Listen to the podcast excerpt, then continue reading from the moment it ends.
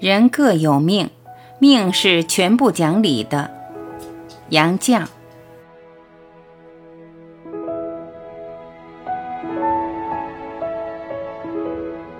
命由天定，故称天命。神明的大自然对每个人都平等，不论贫富尊卑，上至下愚，都有灵魂，都有个性，都有人性。但是每个人的出身和遭遇。天赋的资质才能却远不平等，有富贵的，有贫贱的，有天才，有低能，有美人，有丑八怪，凭什么呢？人各有命，命是全部讲理的。孔子曾慨叹：“命也夫，斯人也而有斯己也。”永也第六，是命就理不过，所以只好认命。不知命，无以为君子。尧曰二十。上海有个极有名的星命家，我忘了他的姓名，但想必有人记得，因为他很有名。抗日胜利前夕，盛传上海要遭美国地毯式轰炸，避难上海的又纷纷逃出。这位专家算定自己这年横死。算命的都妄想趋吉避凶，他就逃到香港去，以为横死的灾厄已经躲过。有一天在朋友家吃晚饭，饭后回狱，适逢戒严，他中弹身亡。这事一时盛传，许多人都惊奇他命理精确，但既已命定，怎又逃得了呢？生死有命是老话，人生的穷通受夭确实有命。用一定的方式算命，也是实际生活中大家知道的事。西方人有句老话：“命中该受绞刑的人，绝不会淹死。”反正一般人都知道，人生有命，命运是不容否定的。我认为命运最不讲理，傻蛋、笨蛋、混蛋安享富贵尊荣，不学无术的可以一辈子欺世盗名，有才华、有品德的人多灾多难。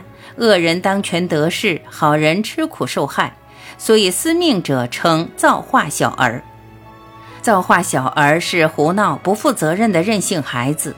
我们常说造化弄人，西方人常说命运的讽刺，并且常把司命之神比作没头脑的轻浮女人，她不知好歹，喜怒无常。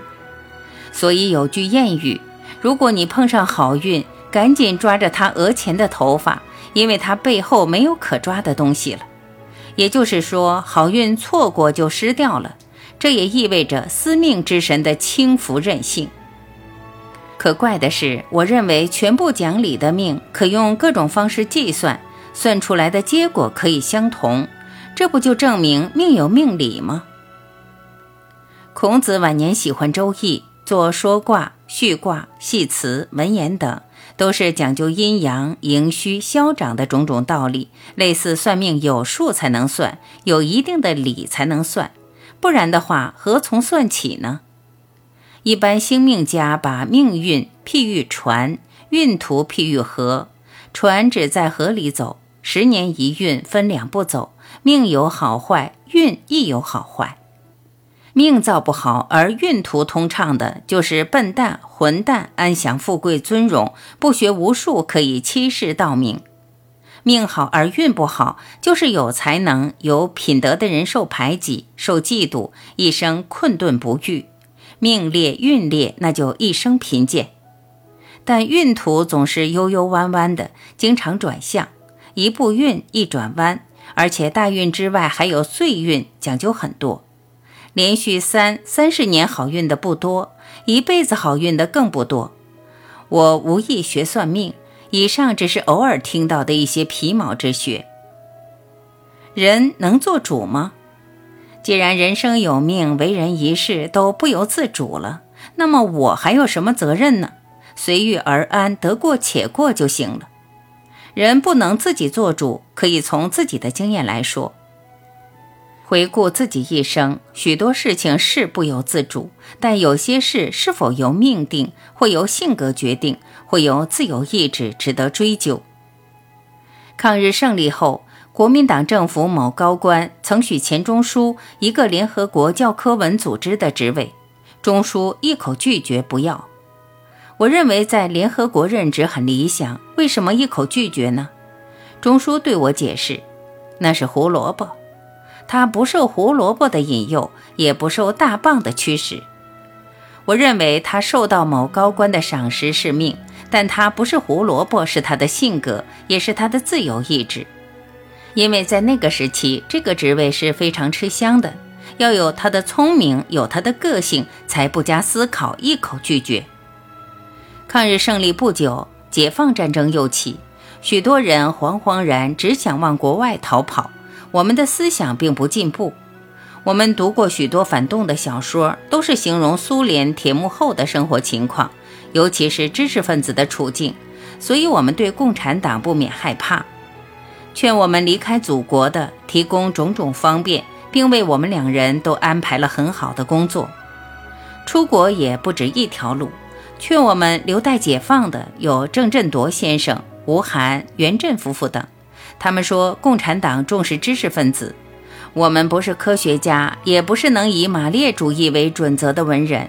我们这种自由思想的文人是没用的。我们考虑再三，还是舍不得离开父母之邦。料想安安分分坐坐冷板凳，粗茶淡饭过日子，做驯顺的良民，终归是可以的。这是我们自己的选择，不是不得已。做主的是人，不是命。我们如果反思一生的经历，都是当时处境使然，不由自主。但是关键时刻，做主的还是自己。算命的把命造比作船，把运途比作河，船只能在河里走。但是命造里还有命主呢。烈士杀身成仁，忠臣为国捐躯，能说不是他们的选择，而是命中注定的吗？他们是倾听灵性、良心的呼唤，宁死不屈。如果贪生怕死，就不由自主了。宁死不屈是坚决的选择，绝非不由自主。做主的是人，不是命。我们看到的命运是毫无道理的，专开玩笑，惯爱捣乱。无论中外，对命运的看法都是一致。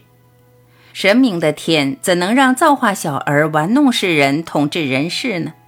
不能服命的人就对上天的神明产生了怀疑。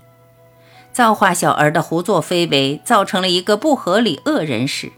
但是，让我们生存的这么一个小小的地球，能是世人的归宿处吗？又安知这个不合理的人间，正是神明的大自然故意安排的呢？如果上天神明不会容许造化小儿统治人间，孔子不止一次称天命，不仅仅称天命，还说君子有三畏，第一就是畏天命，小人不知天命而不畏也。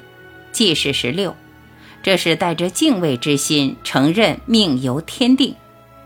我们思考问题，不能轻心大意的肯定。也不能逢到疑惑就轻心大意的否定，这样我们就失去思考的能力，走入迷宫，在迷茫中怀疑、失望而绝望了。我们可以迷惑不解，但是可以设想其中会有缘故，因为上天的神明岂是人人都能理解的呢？